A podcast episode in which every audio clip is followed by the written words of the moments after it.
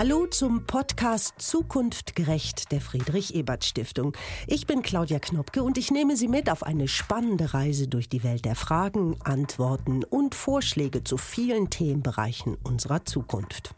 Das Thema Klima und die Klimadebatte lässt uns einfach nicht los. Wie auch. Einmal ist es das Thema, das uns alle beschäftigt. Und während wir uns darüber viele Gedanken machen, schwirren gleichzeitig auch viele Geschichten, um nicht zu sagen Gerüchte und Mythen zum Klimawandel umher. Darum ging es ja schon in unserer vorherigen Podcast-Folge zur Studie Die Debatte um den Klimaschutz.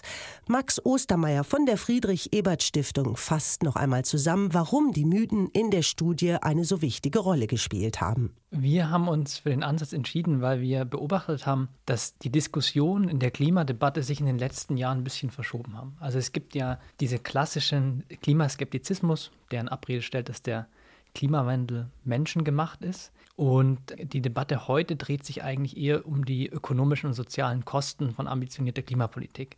Und wir wollten uns einige der zentralen Argumente, die da ins Feld geführt werden, nochmal anschauen und gucken, was ist einerseits der wahre Kern, was ist Mythos oder falsches Argument und was muss man eigentlich politisch tun, um dem zu begegnen den Herausforderungen, die eben damit zusammenhängen. Bei diesem genauen Hinschauen hat die Studie durchaus einige Argumente mit einem wahren Kern herausgearbeitet. Beispielsweise im Bereich Strompreise und Energiekosten wir haben in den letzten Jahren schon einen starken Anstieg gesehen im Bereich Energiearmut. Und man muss sich natürlich schon die Frage stellen, wie man diesen steigenden Strompreisen und der Tatsache, dass vor allem einkommensarme Haushalte davon stark betroffen sind, wie man dem sich politisch nähern kann, um auch die Akzeptanz der Energiewende sicherzustellen. Doch viele Geschichten gehören für Max Ostermeier auch weiterhin in den Bereich Mythen.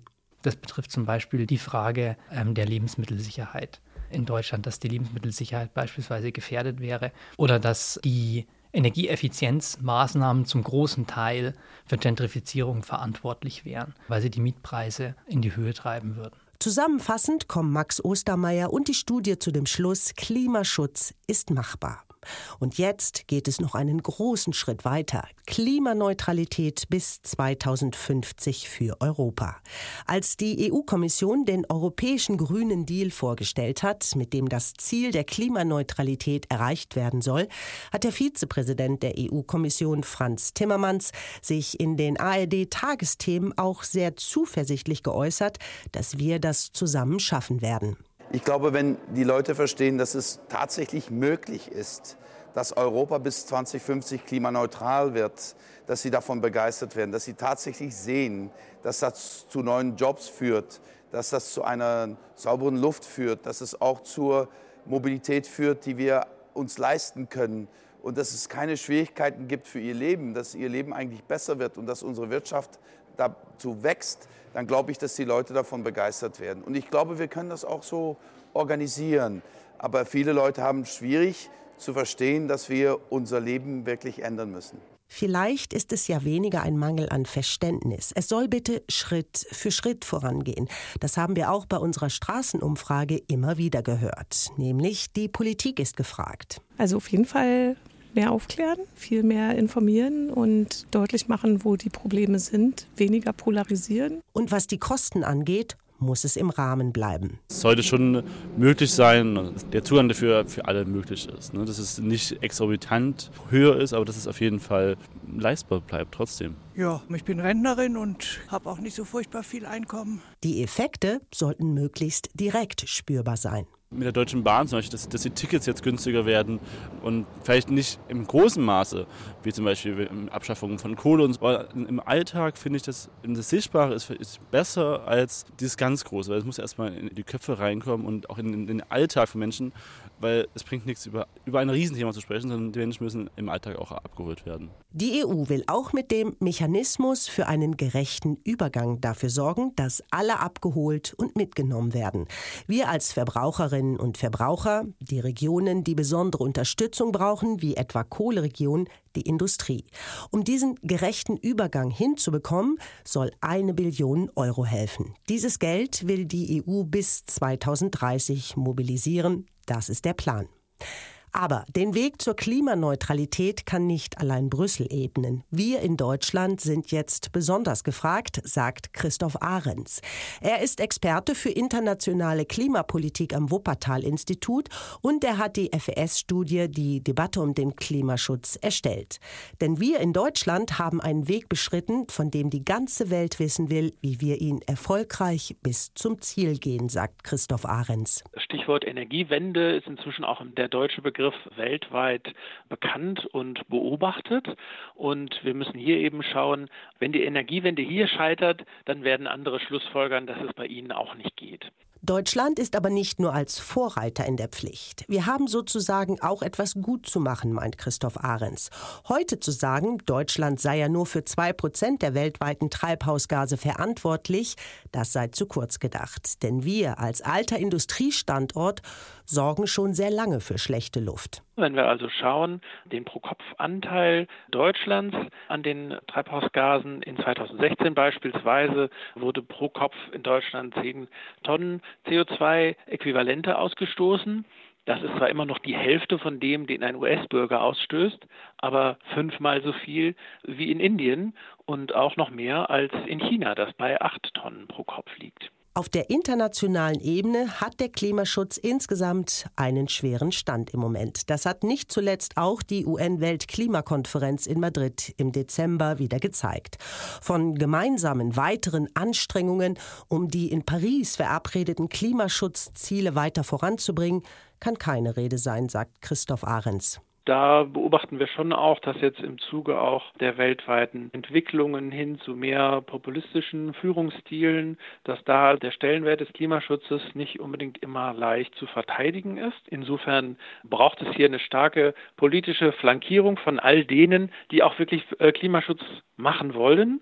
Und das sind, wenn man auf die großen Emittenten guckt, sind das im Moment die EU und China. Und deshalb ist der europäische Grüne Deal ein wichtiger und richtiger Schritt. Allerdings muss sie jetzt gerade in diesem Jahr auch darauf schauen, äh, welche Zwischenschritte erforderlich sind. Denn es ist natürlich immer leicht zu sagen, 2050 sind wir alle treibhausgasneutral und das wird alles ganz schön werden. Aber wir müssen heute die Schritte einleiten, die uns dahin führen. Sonst stehen wir irgendwann äh, in den 40er Jahren da und äh, stellen fest, wir können es gar nicht schaffen. Diese Zwischenschritte können aber nicht von der EU alleine gegangen oder verordnet werden. Jedes Mitgliedsland muss die Etappenziele erst einmal selbst festlegen, um dann gemeinsam zum Ziel zu kommen.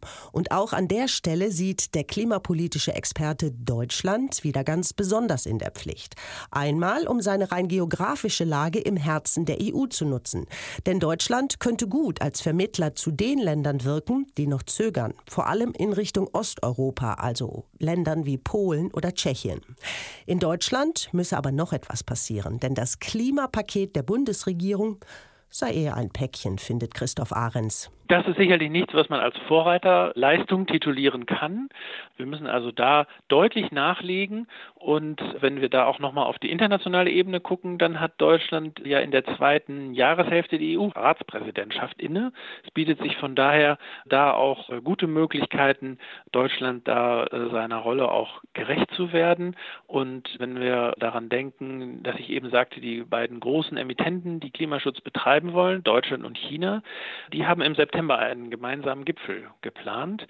Und von diesem Gipfel muss ein wichtiges Signal für den Klimaschutz und für die Anschärfung der Klimaziele in diesem Jahr ausgehen. Wir arbeiten daran, versichert Bundesumweltministerin Svenja Schulze. Aber auch sie sagt, es geht nicht alles auf einmal. Ja, den einen geht es äh, zu langsam, den anderen geht es zu schnell. Wir haben viele, viele Menschen, die sich Sorgen machen, die nicht wissen, wie das für sie selber, für ihre Region, für den Arbeitsplatz äh, weitergeht. Und deswegen äh, sage ich allen, das ist hier ein Langstreckenlauf. Das ist nichts, was man nur mal ein Jahr macht und dann ist wieder gut mit Klimaschutz, sondern wir werden die nächsten 20 Jahre uns intensiv mit Klimaschutz auseinandersetzen. Wir wollen 2050 allerspätestens treibhausgasneutral sein. Das heißt nur noch so viel CO2 in Deutschland Deutschland äh, emittieren, wie wir auch wieder binden können, also binden über Wälder, über Moore. Das ist eine Riesenherausforderung und deswegen ist es so wichtig, dass wir alle mitnehmen, dass wir niemanden überfordern.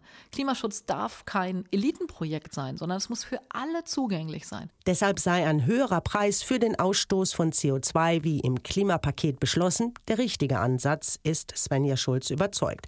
Denn es gehe nicht darum, mehr Geld dadurch einzunehmen, dass Benzin, Diesel, Heizöl und Erdgas ab 2021 einen CO2-Preis haben. Ja, mit dem CO2-Preis sind ja auch Entlastungen verbunden. Also der Strompreis wird zum Beispiel billiger werden, weil wir einen Teil der EEG-Umlage, die da heute noch äh, drin ist, rausnehmen werden, so dass es sich auch lohnt, ähm, sich klimafreundlich zu verhalten. Wir wollen, dass die Menschen umsteigen auf sparsamere Autos, auf ähm, klimafreundliche Mobilität. Wir wollen, dass andere Heizungen eingebaut werden, damit dort CO2 vermieden wird. Aber wir unterstützen es eben auch äh, dadurch, dass es eben Abfederungen gibt, wie die Strompreissenkung. Dabei ist wichtig im Auge zu behalten, dass einkommensschwächere Haushalte nicht zusätzlich belastet werden sollen.